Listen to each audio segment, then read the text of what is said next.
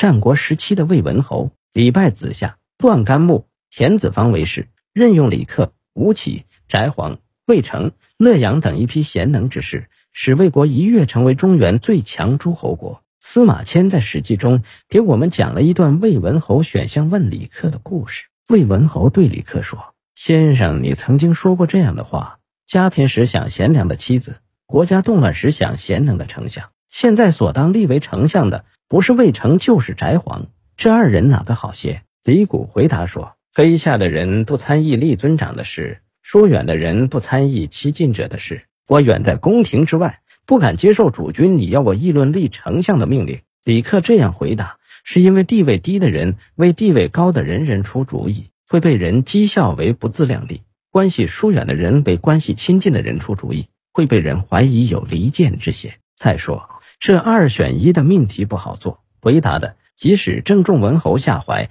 也会得罪另一个人选。况且橙子还是文侯的弟弟。李克接着说：“主君，这是你不详细考察的缘故啊。”对于臣下，平日居处要考察他所亲近的人，富有时要考察他所相交结识的人，显达时要考察他所举荐的人，穷困时要考察他不屑于做的事，贫寒时要考察他不贪取财物。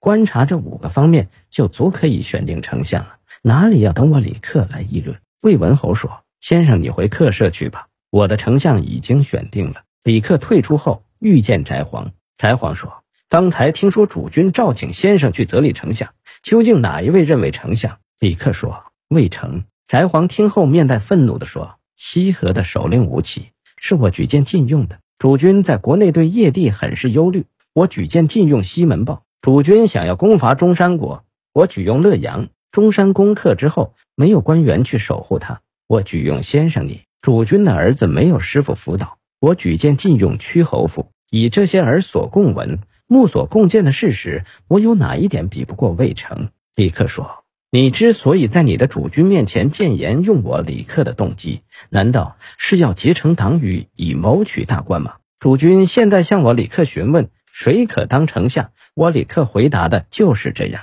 我所以能知道主君他一定会以魏成任丞相的道理，是因为魏成的实录有千种，其中十分之九使用在外，十分之一使用在家内，因此。他在东边结交了卜子夏、田子方、段干木这三个人，主君都把他们尊为老师。你所举进的五个人，主君都把他们当做臣子，你怎能与魏成相比？翟黄听了后，惭愧的后退一步，再拜谢说：“我翟黄是个逼浅的人，刚才答话失误，愿终身成为先生的弟子。除史记外，说愿《韩诗外传》和《资治通鉴》等古籍也都曾记载过这个故事。”李克是魏国著名政治家、法学家，曾辅助魏文侯推行变法，使魏国走上富强之路，受到时人和后人的高度赞许。李克在辨识人才方面也有独到之处，他提出的这五看见才之法，在今天仍然适用。